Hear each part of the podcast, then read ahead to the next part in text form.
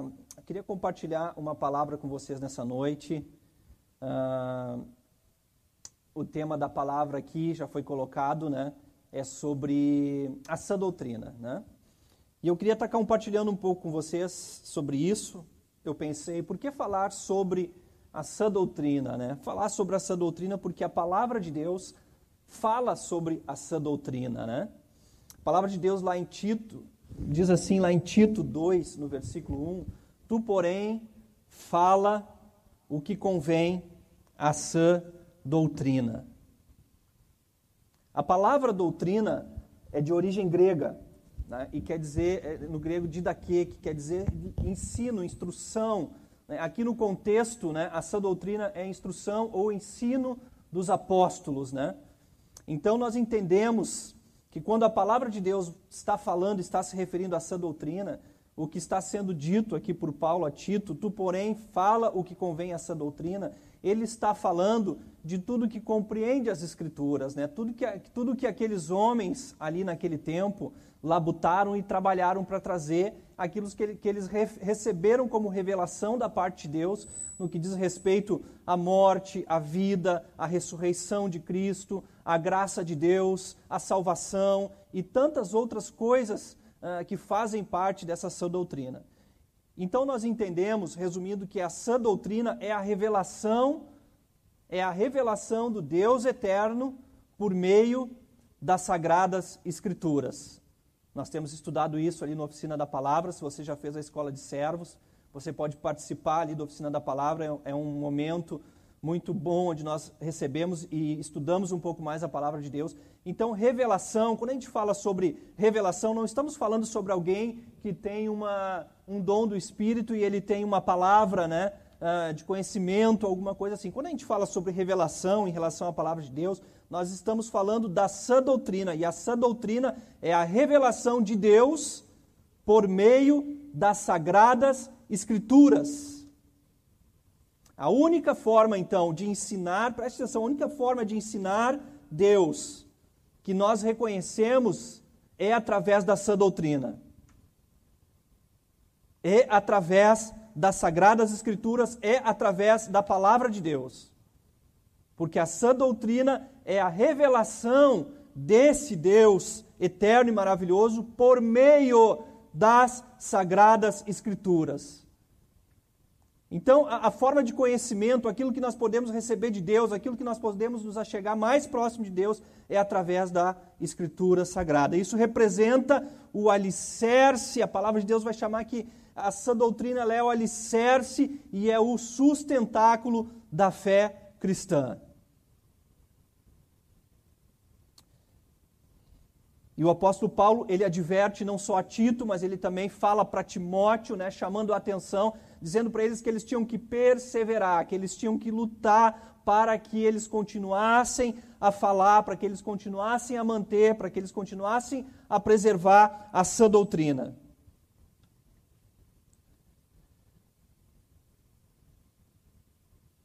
Não sei se vocês já ouviram uma frase assim, ó. Cristo, uh, Deus sabe o que está no meu coração. Deus sabe o que está no meu coração. Já ouviram isso? Já devem ter ouvido, né? Às vezes a pessoa está lá, está no erro, está falhando, está pecando, tá, a vida está uma droga. Ela fez assim, ó, enfiou o pé na jaca, mas ela diz assim: Deus conhece o meu coração. Claro que Deus conhece. Não só o teu, Deus conhece o meu, Deus conhece todo o nosso coração uma pergunta para ti: faz diferença de como a pessoa crê, contando que ela seja sincera? Que na verdade, dentro dessa frase, que muitas vezes a gente usa, a frase por si só não teria nenhum problema. Deus conhece o meu coração. Claro que Deus conhece o coração de todos nós. Mas, por vezes, e na maioria das vezes, essa frase, ela vem em um momento em que a pessoa está vivendo um conflito, muitas vezes está vivendo um erro, está passando por um momento de crise, de, de, de, de onde ela está fazendo tudo errado, está em desobediência, não está, a sua vida não está em conformidade com a palavra de Deus em muitas áreas, e ela diz assim: Deus conhece o meu coração. Então eu deixo essa pergunta para ti também. Faz diferença a forma ou a maneira que uma pessoa crê, contando que ela seja sincera? Porque é, é, é, é exatamente disso que a gente está falando. Faz alguma diferença? Contando que ela seja sincera. O que que nos, o, por que, que Paulo ele, ele vai falar muito sobre eles cuidarem da sã doutrina? Né?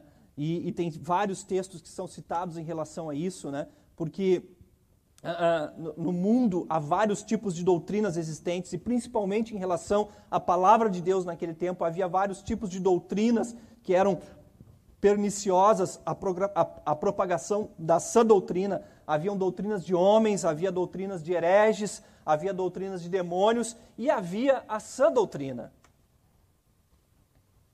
Então, o apóstolo ele adverte que se persevere na fé, na verdade, na sã doutrina, porque havia muitas coisas que vinham sobre eles. E uma das e um, um dos principais problemas naquele tempo em que eles lutavam contra era um movimento chamado gnosticismo, que entrava para a igreja naquela época, daquele tempo, causando e trazendo muitos danos. Era um movimento que, ah, em resumo, na sua base, no seu alicerce, focava o homem como centro, trazia o homem como centro das coisas. Que o homem por si só, através dele mesmo, ele poderia alcançar um conhecimento de si mesmo muito superior e muito elevado. E um conhecimento até mesmo de Deus em si mesmo, ele poderia chegar a esse conhecimento. Então estava centrado no homem. E hoje, e hoje também se faz necessário nós perseverarmos sã doutrina. Nós perseverarmos na, palavra de Deus, que é a revelação do próprio Deus eterno para a nossa vida. Porque, de certa forma, nos nossos tempos de hoje, nós também temos vivido momentos uh, uh, semelhantes a esse. A história da igreja está marcado por vários momentos em que ela é atacada, em que ela é afetada por doutrinas de hereges, por doutrinas de demônios ou por doutrinas de homens. Então nós precisamos ter cuidado em perseverar pela sã doutrina que a palavra de Deus nos adverte. Hoje, nesses tempos em que nós vivemos, nós temos muito impregnado o humanismo. E uma das marcas do nosso tempo, da nossa geração, no, no, falando do, de reino de Deus, de evangelho, é o liberalismo teológico. Eu não sei quem já ouviu falar nessa expressão, mas é um movimento teológico que se iniciou no final do século XVIII, avançou pelo século XX e impregnou a igreja cristã como um todo. A igreja americana está impregnada do liberalismo teológico.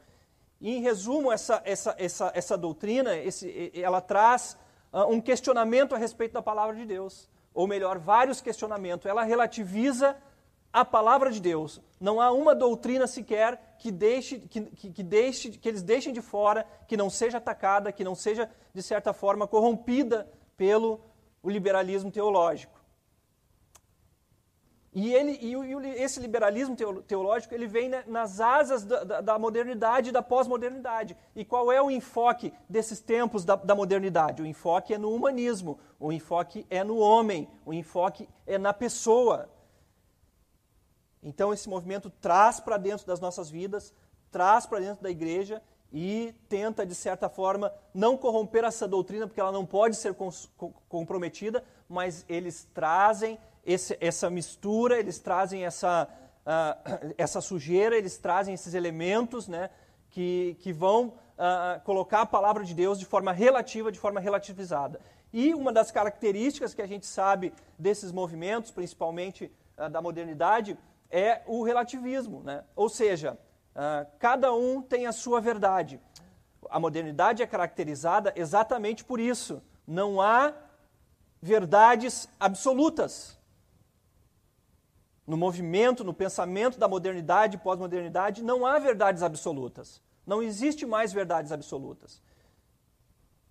E para um cristão sincero, ele vai de cara confrontar essas coisas, porque nós sabemos que existe uma verdade absoluta, existe uma verdade que é única, existe uma verdade para a nossa vida, existe uma verdade para a sua vida. Mas esses movimentos vêm e relativizam a palavra de Deus e atacam a sã doutrina. E um dos exemplos que eu estou usando é exatamente isso, pegando uma coisa simples do nosso dia a dia, uma frase né? Muitas vezes, para justificar os nossos erros, as nossas falhas, a gente usa assim baseado num falso amor, numa falsa ideia de amor, até mesmo dizendo que Deus conhece o meu coração. A pergunta que eu fiz no início: faz diferença a forma que alguém crê? Contando que ela seja sincera? É claro que faz diferença.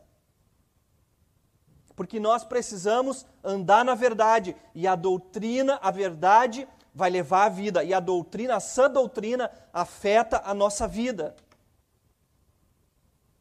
A sã doutrina afeta a nossa vida, gerando vida. A falsa doutrina também vai afetar a nossa vida e vai afetar a verdade de Deus que está em nós. E o erro vai nos conduzir à morte e à destruição. Ninguém aqui ousaria dizer, ah, não importa o que a pessoa adora, contando que ela seja sincera. Ninguém aqui ousaria dizer assim, ah, eu adoro o meu dinheiro, eu adoro os meus bens e eu sou sincero nisso. Alguém ousaria dizer isso? Basta. Então, já estou respondendo a pergunta, né? É óbvio que importa a maneira que a gente crê. É óbvio que importa. Se nós realmente estamos crendo, estamos firmados nessa doutrina, isso é o que importa. Isso é o importante, porque isso vai afetar a nossa vida, vai afetar a verdade que está em nós. Não importa se tu está sendo sincero. Não importa se, tu, se Deus conhece o teu coração ou não. E Ele conhece. O que importa é se você está vivendo a sã doutrina, se você está perseverando na palavra, se você está vivendo uma vida com Deus. E quando a gente olha exemplos mais gritantes, é óbvio, né? Pô, eu não vou dizer que eu, estou, eu, eu, eu, eu adoro uh, bens materiais e aquilo ali é a minha. Eu estou sendo sincero com Deus e Ele vai me entender então. É claro que não. Ou alguém ousaria dizer assim: que não importa o que eu coma ou não importa o que eu beba, desde que aquilo que eu estou ingerindo me traga prazer, é aquilo que eu gosto. Tu pode até te enganar com isso, tu pode até te enganar com essa frase. Mas a gente sabe que importa sim aquilo que tu come e aquilo que tu bebe porque vai afetar a sua vida lá na frente. Independente se tu goste ou não, eu estou sendo sincero. Ah, eu como toda noite, eu como, eu como duas pizzas grandes e tomo duas, dois litros de Coca-Cola. Mas o importante é que eu sou sincero comigo mesmo e eu gosto e é isso que eu como. Ah, eu como, eu como dois x ah, por, por, quando eu vou na, na, no x e o importante é isso, eu ser sincero, tá vendo? Se eu não for assim, eu vou estar sendo falso, eu vou estar usando uma máscara. Quem já não ouviu essas coisas? Não, esse aqui sou eu mesmo, e Deus conhece o meu coração, então eu ajo dessa forma, porque é isso mesmo, então eu vou aqui comer esse, é, eu vou comer esses dois X agora, esses dois X tudo, esse X bacon, esse X calabresa, esse X coração, e mais duas pizzas de... e tomar duas, dois litros de Coca-Cola. É. Ou então, assim, não importa a estrada que eu esteja seguindo, contando que eu pense estar na estrada certa. Olha só isso. Olha esse pensamento. Não importa a estrada que eu esteja seguindo. Contando que eu, eu, eu estou sendo sincero, contando que eu pense estar na estrada certa. E muitas vezes esse, esse movimento que eu estou falando para vocês coloca as pessoas dentro da igreja, coloca as pessoas dentro, dentro de locais aglomerados, mantém elas dentro de um espaço, vivendo a vida que elas viam vivida, que, ela, que elas vêm vivendo, não importando aquilo que elas vêm fazendo sobre esse falso pretexto. De que o que importa é elas estarem numa estrada e que elas se, e que elas se sintam bem com aquilo, achando que estão numa estrada certa, que estão numa estrada correta.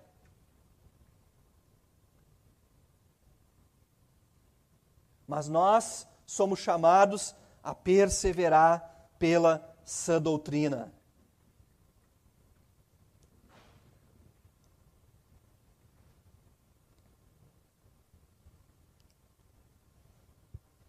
Como podemos provar essa sã doutrina? Como que nós podemos provar essa sã doutrina, meus irmãos? Que nós estamos recebendo essa sã doutrina. A palavra de Deus diz assim em Isaías 8:20: Se eles não falarem segundo esta palavra, é porque não têm iluminação. Preste atenção. Examinai tudo, retende o bem. 1 Tessalonicenses 5:21, a palavra de Deus assim: é a forma como nós podemos determinar a veracidade de qualquer doutrina, daquilo que nós estamos recebendo. Examinai tudo, retende o que é bom. A Bíblia é a prova de toda a doutrina. Seja o que for, que não se harmonize e se ajuste com a palavra de Deus, que não se harmonize e se ajuste com a Bíblia, não deve ser aceito. Seja lá o que for.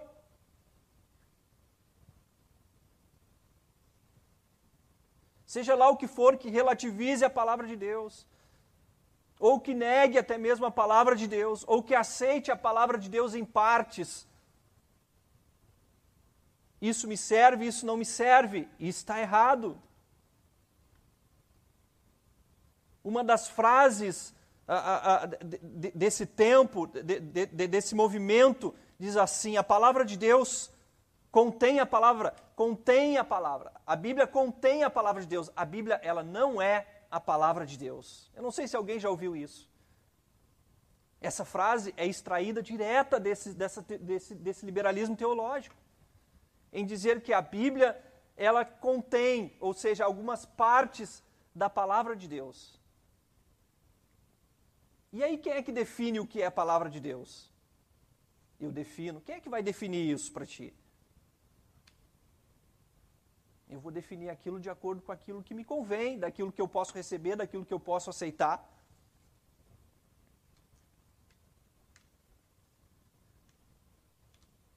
Toda pessoa, todo ministro, todo pregador, todo pastor, todo irmão na fé que não tenha a, a, a, a Bíblia como a palavra final em termos de fé e de doutrina, sabendo ou não, tendo conhecimento ou não, é um adepto do liberalismo teológico. Tendo conhecimento ou não. que faça esse tipo de distinção.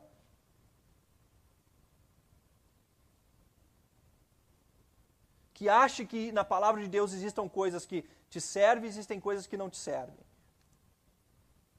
Cuidado, isso é perigoso.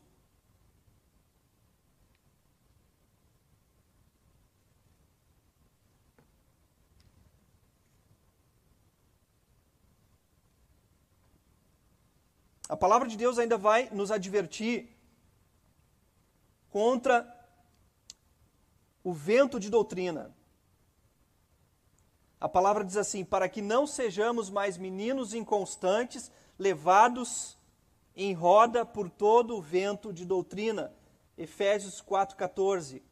Para que não sejamos mais meninos inconstantes, levados por todo o vento. Há uma preocupação aqui do apóstolo para que nós não sejamos meninos inconstantes. Aqui coloca, compara aquelas pessoas que são levadas por vento de doutrina como sendo meninos. E mais, meninos, pessoas que são inconstantes, que é uma característica da infância. Então temos, ele é, é um menino, é uma criança na fé. Porque são levados pelos ventos de doutrina. E o que é vento de doutrina? O que, que é vento de doutrina? Certamente não é o vento do Espírito, né? Aquele som que se ouviu né? como de um vento impetuoso. Certamente não é esse som. Mas o vento, o que é o vento de doutrina? A palavra de Deus diz lá em Jeremias 5,13 assim: E até os profetas se farão como vento, porque a palavra não está com eles. E até os profetas se farão como vento, porque a palavra não está com eles. Jeremias 5,13. Então, vento de doutrina é aquela que não é apoiada pela palavra de Deus. Não tem nada da palavra de Deus. Ou seja, você examinou, você olhou, você procurou. Então isso não está de acordo, isso difere, isso, isso tem discrepância, isso apresenta alteração. Isso é vento de doutrina. E a palavra de Deus diz aqui que, que são meninos levados em roda por todo o vento de doutrina. Aqui faz comparação como um vento, sabe aquele tipo de vento que às vezes a gente está na rua e aí vem aquele vento e ele faz assim nas coisas, tu olha assim, né?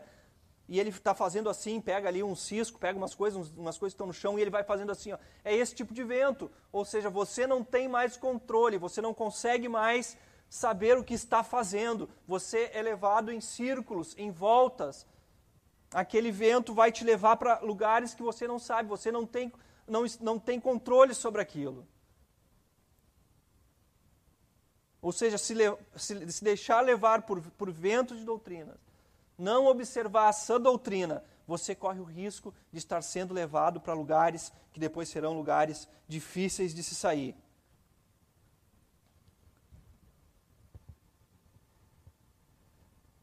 A palavra de Deus diz em 2 Timóteo 3,16 que toda a Escritura é divinamente inspirada e proveitosa para doutrina. Preste atenção, para a doutrina, para a sã doutrina, Toda a Escritura é divinamente inspirada e ela é proveitosa para a doutrina. Então, para essa doutrina, palavra de Deus, toda a Escritura, toda ela, toda a Escritura, toda a palavra de Deus. Que a advertência foi dada a Timóteo enquanto ele se, enquanto ele se, preparava para o ministério, que a advertência foi dada para ele: persiste em ler, exortar, ensinar, ah, em outras versões diz doutrinar até que eu venha.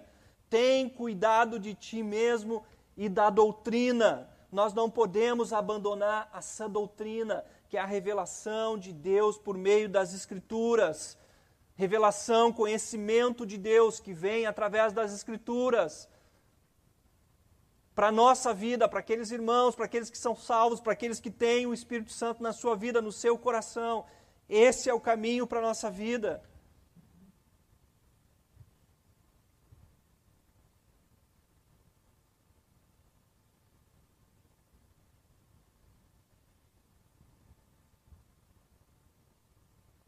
Por que, que isso é necessário, irmãos?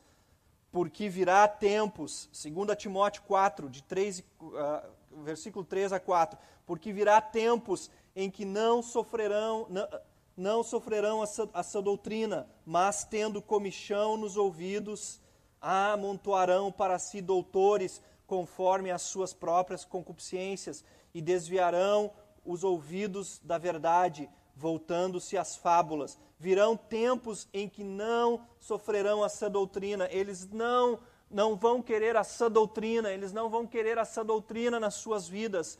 Essas virão tempos e esses tempos, o apóstolo falava que eram tempos que viriam logo depois da sua partida, da sua morte, da morte dos apóstolos, e esses tempos chegaram e esses tempos estão até hoje aqui, meus irmãos. Isso aqui não era para aquele tempo, não era só para aquele momento.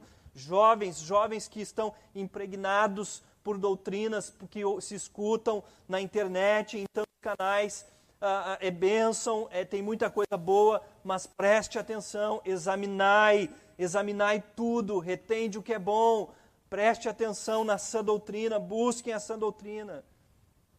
Busquem a sã doutrina, busca ouvir o que é essa doutrina. Se você encontrar qualquer coisa que possa causar alguma dúvida, meus irmãos, atente para essa doutrina, não seja como esses homens com comichão nos ouvidos, que vão procurar aquilo que lhe agrade, que vão procurar aquilo que vá segundo o seu coração, segundo, a sua, a, segundo a, a, aquilo que, que o seu coração está levando, o coração que é enganoso.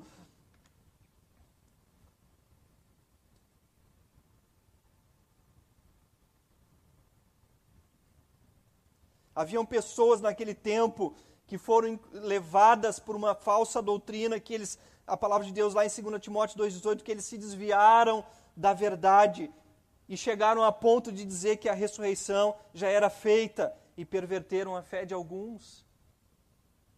A que ponto chegaram?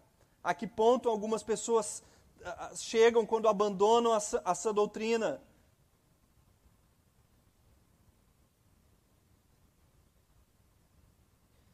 Tito 1,9 diz assim: retende firme a fiel palavra, que é conforme a doutrina.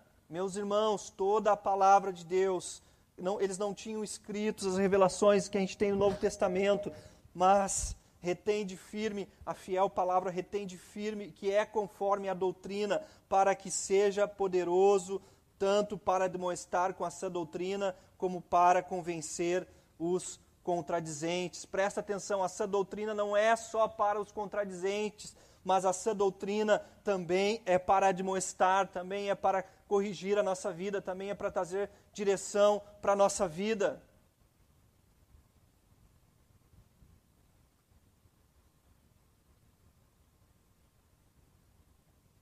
E no final, uma das coisas que, que, que acaba sendo prejudicada quando nós não observamos essa doutrina é o nosso culto a Deus. A palavra de Deus diz assim em Mateus 15, 9: Mas em vão me adoram, ensinando doutrinas que são preceito dos homens.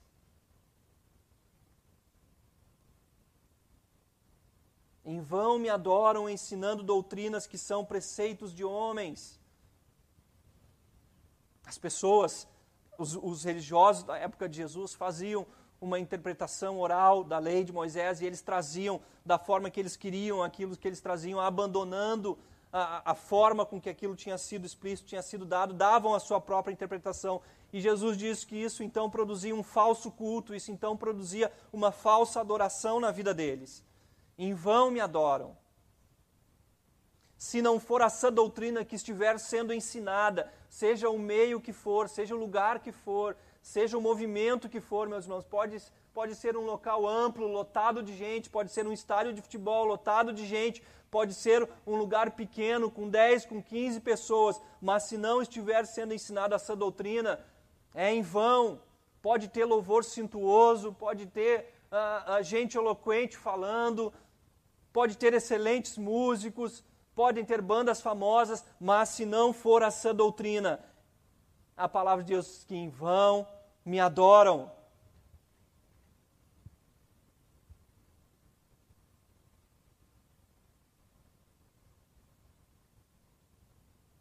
E a palavra de Deus diz assim: o que desvia os ouvidos de ouvir a doutrina, de ouvir a palavra, até a sua oração será abominável até a sua oração. A sua adoração já fica comprometida e a sua oração também se torna abominável.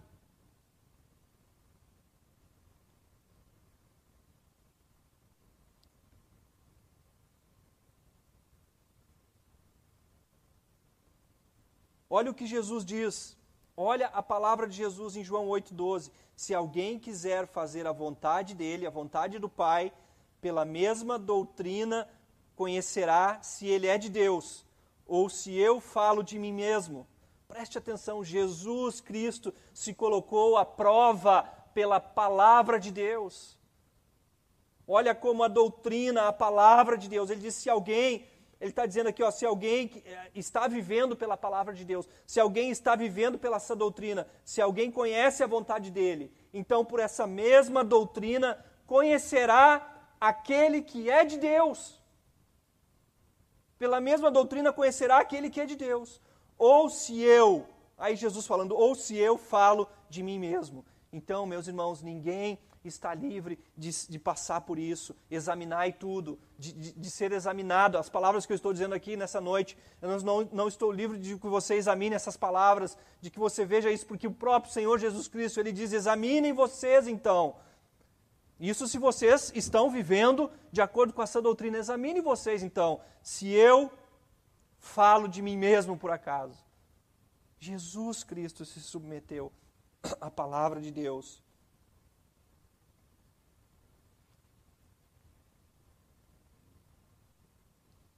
O que permitirá a Deus que sobrevenha aqueles que rejeitam viver essa doutrina?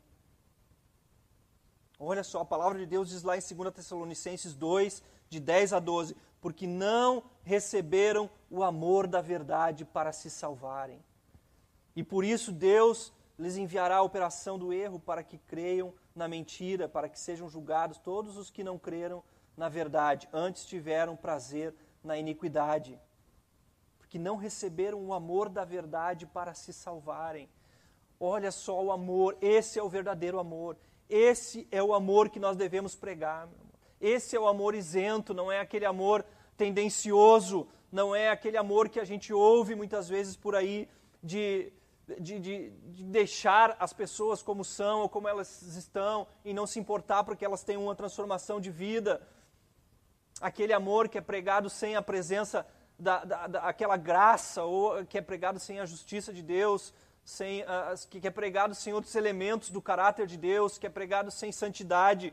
Aqui fala de um amor da verdade para se salvarem. O amor que salva é o amor da verdade, é o amor da sã doutrina, porque a sã doutrina é a verdade, é a palavra da verdade. Esse é o amor que expõe o evangelho, que fala da natureza pecaminosa do homem, que fala da condição do homem sem Deus, que fala que o pecado produz morte, que fala que o salário do pecado é a morte, mas que o dom gratuito de Deus é, é a vida eterna, que o homem precisa se arrepender dos seus pecados, que o homem, que o homem precisa deixar os seus caminhos, que o homem precisa se voltar para Deus.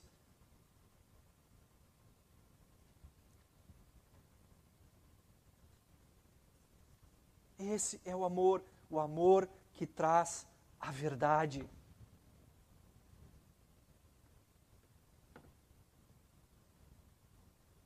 Que fala da sã doutrina. Talvez muitos desses, muitos de, de, desses homens, como eu falei aqui no início, que, que, que, que defendem né, a, a questão do, do, liberalismo teológico, eles pensem que a palavra de Deus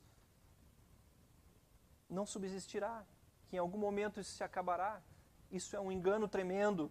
Um dos maiores pensadores desse movimento, uh, que viveu na virada do século XIX para o século XX, que é chamado Rudolf Bultmann, um alemão, ele dizia que o, que o cristianismo, tal como ele é com todas as suas, as suas, as suas crenças em milagres e, e, e, com, e com, todas as, essas, essas questões sobrenaturais, não sobreviveria ao século XX.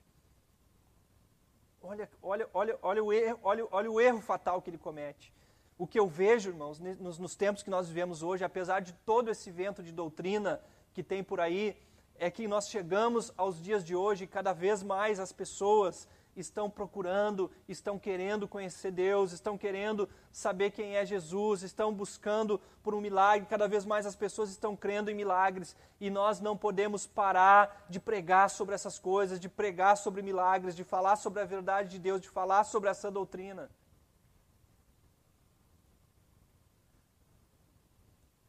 O liberalismo teológico fala sobre a desmistificação dos milagres. Eu não sei quem já, já ouviu alguma mensagem, por exemplo, a respeito do, dos milagres no Êxodo, uh, dizendo que aquilo eram fenômenos naturais e que aconteciam de tempos em tempos, a abertura do Mar Vermelho e, e, e o milagre da multiplicação dos pães, uh, dizendo que o milagre que aconteceu ali foi o, aquele menino né, que foi tocado e levado a repartir os seus pãezinhos e os seus peixinhos, e as pessoas na volta olhando aquilo ali se sensibilizaram tanto que esse foi o milagre. Elas foram tocadas pela atitude do menino e então todos repartiram os seus pães uns com os outros. Olha só que coisa linda, daria uma excelente mensagem, irmãos. Preste se vocês não examinarem tudo. Eu poderia abrir a Bíblia hoje aqui nessa passagem e trazer uma mensagem sobre a multiplicação dos pães para vocês e trazer essa abordagem sobre a multiplicação dos pães, falando entre aspas, de um suposto milagre que houve ali, onde aquele menino tocado ah, foi capaz de abrir mão do, do, do, daquilo que tinha para se alimentar, aquilo que ele tinha levado, né, o seu lanchinho, ele foi capaz de abrir mão para dividir com aquele monte de gente. E olha só que fé! Ele achou que aquele lanchinho fosse dar para todo mundo. E aí todas aquelas pessoas vendo aquele, aquele menino e aquela atitude linda, maravilhosa, tudo aquilo levou ali a todas aquelas pessoas a tirarem das suas bolsas os seus pães, os seus peixes, e ali todo mundo pôde comer porque todo mundo resolveu dar. Seria uma mensagem linda, uma mensagem maravilhosa, até mesmo para falar de amor ao próximo, irmãos. Mas é dessa forma que trabalha esse tipo de movimento. E nós precisamos estar atentos. Na hora, esse tipo de mensagem, esse tipo de coisa tem que bater na trave da, da, do, nosso, do nosso espírito. E nós, não, para aí, tem alguma coisa errada. Não foi um milagre. A Bíblia diz foi uma multiplicação. Jesus multiplicou, Jesus deu graças, partiu o pão. Hoje houve um milagre, uma coisa tremenda, se multiplicou, a coisa toda deu, deu cria. É isso que aconteceu. O pão, o peixe apareceu do nada. Esse é o milagre. Esse é o milagre. Por mais loucura que pareça, esse foi o milagre realizado ali naquele momento.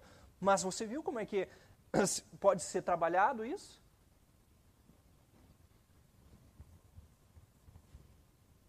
Então preste atenção na sã doutrina, irmãos. Leia a palavra de Deus. Isaías 48, Isaías 48, contrariando uh, esses pensadores, diz assim, esses pregadores, por quanto tempo subsistirá a palavra de Deus? Diz assim, seca-se a erva e caem as flores, mas a palavra de Deus subsistirá eternamente. Seca-se a erva e as flores, mas a palavra de Deus subsistirá eternamente. Eu, quando eu olho para a palavra de Deus, quando, quando eu olho para a Bíblia e vejo ah, como ela chegou a, a, até, até nós aqui hoje, quando eu olho e vejo que homens foram queimados, uh, John Hus, Tyndale, homens que foram jogados na fogueira e queimados. A perseguição, primeira perseguição de queima a Bíblia que aconteceu na Inglaterra em 1518, todas essas coisas, a gente vai olhar para a história e ver como a palavra de Deus subsistirá para sempre, subsistirá eternamente. Ela não se acabará. Por mais que o homem tente escondê-la, tente contrariar, não se acabará. E é maravilhoso pensar que Deus levanta homens, levanta mulheres, nos levanta, levanta jovens para perseverarem pela sã doutrina, para trabalharem, para labutarem, para pregarem a sã doutrina, para conhecerem a sã doutrina, para estudarem a sã doutrina, para propagarem a sã doutrina. Judas, quando começa a escrever sua carta, ele começa, ele começa a falar sobre que ele queria escrever sobre a graça comum, ele queria escrever sobre assuntos uh, mais leves, mas algo leva ele a trazer uma mensagem de advertência contra, contra movimentos que estavam vindo contra a palavra de Deus, contra essa doutrina.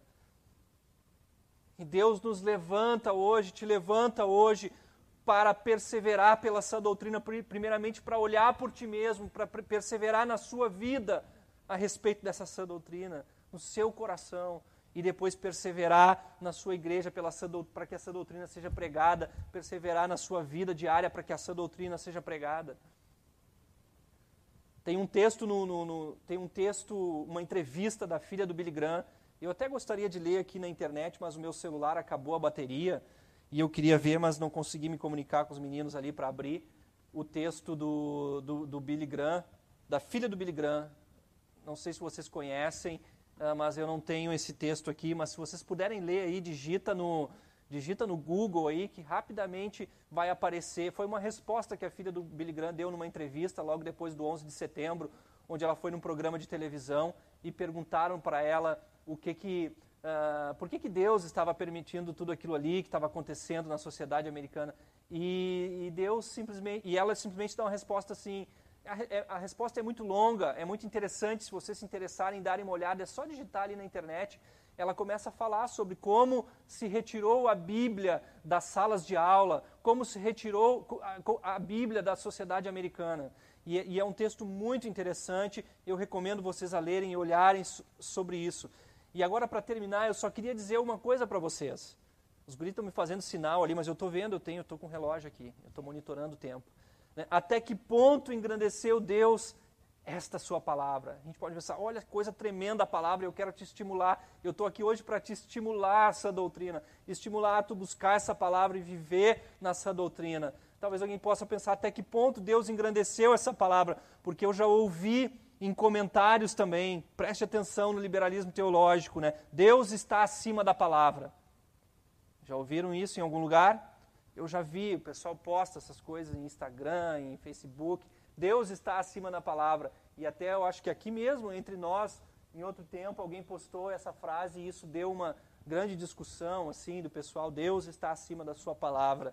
Né? Até que ponto Deus engrandeceu essa palavra, que é a sã doutrina, que é a revelação de Deus por meio das sagradas escrituras. Presta atenção, essa doutrina é a revelação do Deus eterno através das sagradas escrituras. Não esqueça essa definição. Sã doutrina é a revelação do Pai para nós por meio da sua palavra, daquilo que a gente tem. O Salmo 138, 2, Gladys tem aí, diz assim: Engrandecestes a tua palavra acima do teu nome. Engrandeceste a tua palavra, um salmo de Davi. Engrandeceste a tua palavra acima do teu nome. Deus fez isso, fazendo uma. Eh, Deus fez isso, sabe como que Deus fez isso? Fazendo uma referência em relação às suas promessas, como um juramento baseado sobre si mesmo. Em algo que Deus disse para Abraão, que está lá em Hebreus 6, de 13 a 14. Se você quiser anotar e quiser ler, Deus diz assim: Quando Deus fez sua promessa a Abraão, por não haver ninguém superior por quem por quem pudesse jurar, jurou por si mesmo, dizendo: Esteja certo de que te abençoarei e farei numerosos os teus descendentes, porque é impossível que Deus minta. Aquilo que Deus tinha falado, a palavra que ele tinha lançado, não havendo ninguém superior a Deus, ele coloca, ele jura por ele mesmo e coloca essa palavra acima Isso pode gerar no teu coração talvez uma discussão, não, Deus está encaixotado. Não, a palavra de Deus ela é ilimitada. Se nós pensarmos que Deus está encaixotado, nós também estamos pensando que a palavra de Deus está encaixotada. Não, a palavra de Deus, irmãos, por mais que nós tenhamos acesso e podemos lê-la, pegar e começar a ler hoje e terminar de ler no mês que vem, a riqueza que existe na palavra, nós não conseguimos alcançar. A mente de Deus está revelada ali. Então, o próprio Deus, aqui no Salmo 138, coloca essa palavra num nível de grandeza absurdo. A palavra de Deus, a sã doutrina, aquilo que nós precisamos para a nossa vida, para que a gente cresça, é só o que nós precisamos para a nossa vida, irmãos. É só o que a gente precisa. Não inventa coisa. Olhar essa doutrina, perseverar nessa doutrina. Amém? Vamos orar?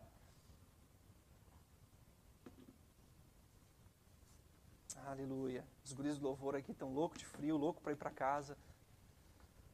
Mas não, não precisa, não precisa. Só quero te convidar para orar nessa noite a respeito dessa, da, disso que a gente ouviu.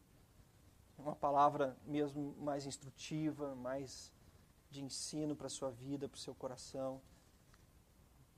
Uma, uma advertência também para nós perseverarmos nessa doutrina, para nós estarmos atentos a palavra de Deus, para nós, sabe, não termos comichões nos nossos ouvidos, para ir buscar ouvir aquilo que nos agrada, né, aquilo que, que agrada o nosso coração, aquilo que vai nos deixar confortáveis com a nossa, com a nossa vida uh, uh, pecaminosa, com os nossos erros, com as nossas falhas, entendendo que todos nós falhamos, mas Deus quer que a gente cresça, quer que a gente cresça em graça e alcance a estatura do varão perfeito. A palavra de Deus diz que só pela, pelo crescimento na doutrina da graça nós poderemos aperfeiçoar, nos tornarmos perfeitos e semelhantes a Ele. Por isso, baixe sua cabeça, oremos. Pai, em nome de Jesus, eu quero orar pela vida dos meus irmãos dessa noite, te pedindo que eles sejam uh, cada vez mais uh, cheios de desejo, de ânimo, de vontade, Senhor, no seu espírito de buscarem a palavra da verdade, de buscarem a sã doutrina, de buscarem aquilo que tu tens através da tua palavra, como diz a tua palavra lá em João 8:31, se vós permanecerdes na minha palavra, na minha doutrina, verdadeiramente sereis meus discípulos e conhecereis a verdade, e a verdade vos libertará. Pai, que a tua palavra, que a sã doutrina liberte e libere a nossa vida, Pai, em nome de Jesus. Amém.